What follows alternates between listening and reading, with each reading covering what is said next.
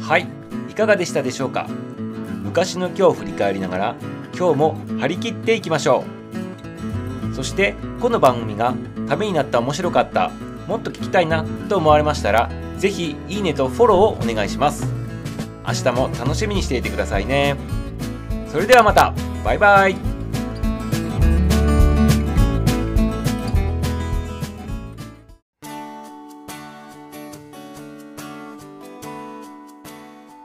2021年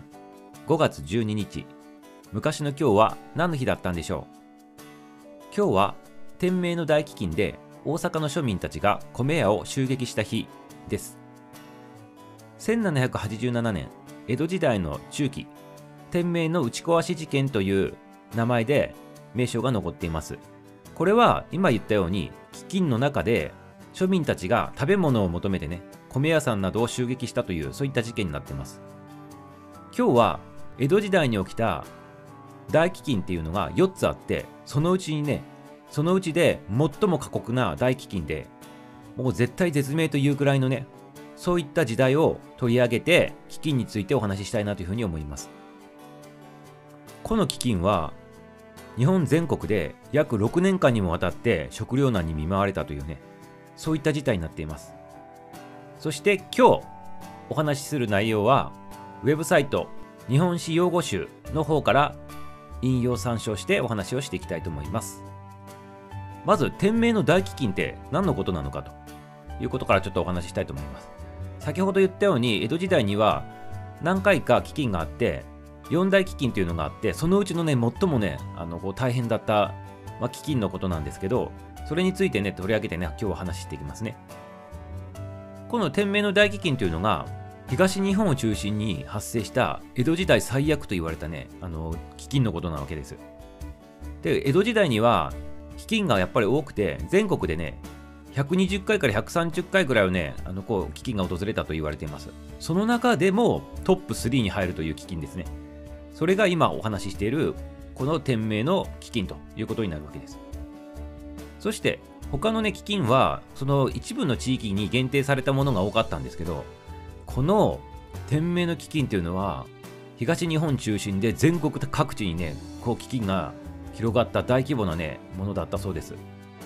その当時の東日本ではね天候不順がねすごい進んでたそうですね。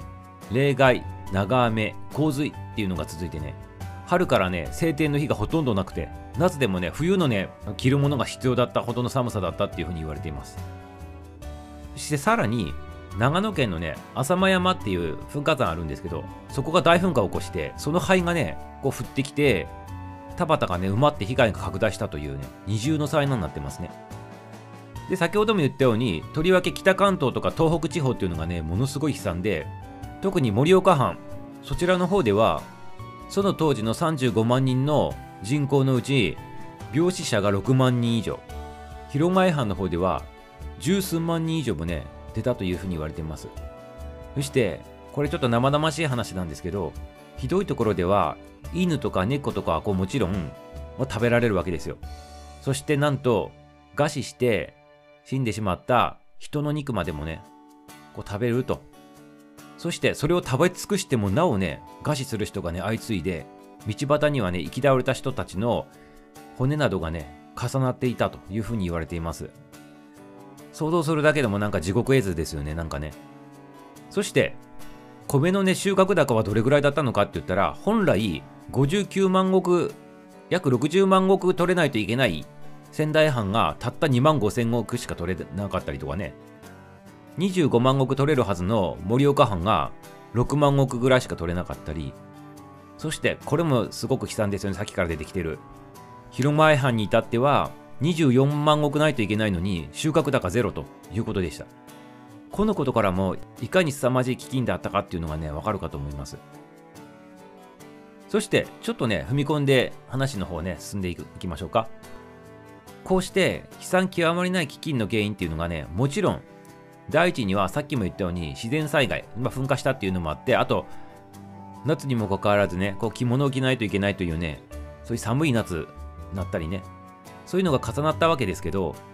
実はねそれだけじゃなくて幕府やね藩の政策にもやっぱ問題があったということになります。当時飢饉に襲われた藩があったとしても周囲のね周りの藩がそれをね助けるということは全くなくてね自分たちのその藩を守るための食料確保のためにねあのこう人に回す余裕がないということだったらしいです。この当時その大名たちっていうのは財政に苦しい藩が多くて実は本当は貯めておかないといけないと非常用に貯めておかないといけないっていうその米を普通に試食としてこう出していたので緊急事態になったにもかかわらず蔵がね空になっていたと。そういった事態だったそうですね。そしてこれもねまたまたこれ昔ながらなんだと思いますけど今だったらねちょっと改良されていいんですけど何なのかって言ったら東北地方っていうのはこの西側の地域と比べてね気温はやっぱり寒いですよね。平均気温がね。なので当時の米っていうのはそういった寒さにも弱くて品種改良もあまり追いついてなくて寒いところで米を作るっていうのが苦手なったわけですよ。しかしあの幕府の政策としてはお米をね生産しましょうと大量生産しましょうってことで米を製作するっていう政策にね傾きすぎてたということでこの危機によって米が取れなくなったら一気に食料がなくなっちゃうと。そんな時代だったわけですね。そしてさらにね連鎖してねまた不幸が訪れてくるわけです。それっていうのはこう疫病ですよね。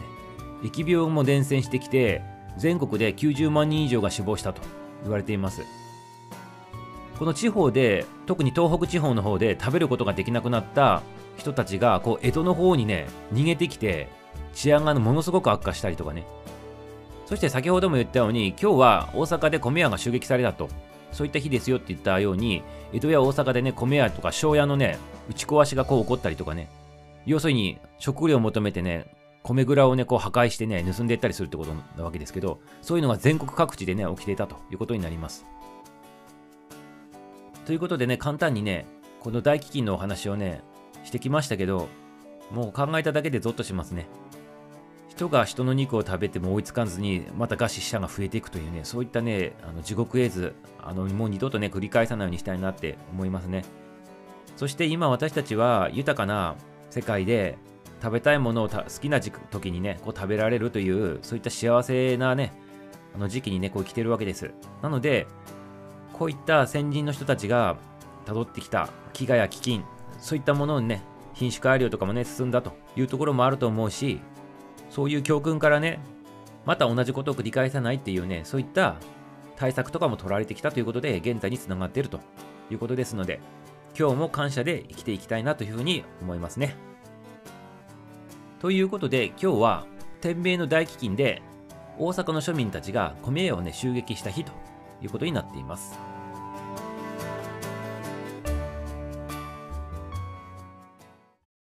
今日は何の日？気になる日。この番組は気になるパーソナリティミサウがお届けをしていきます。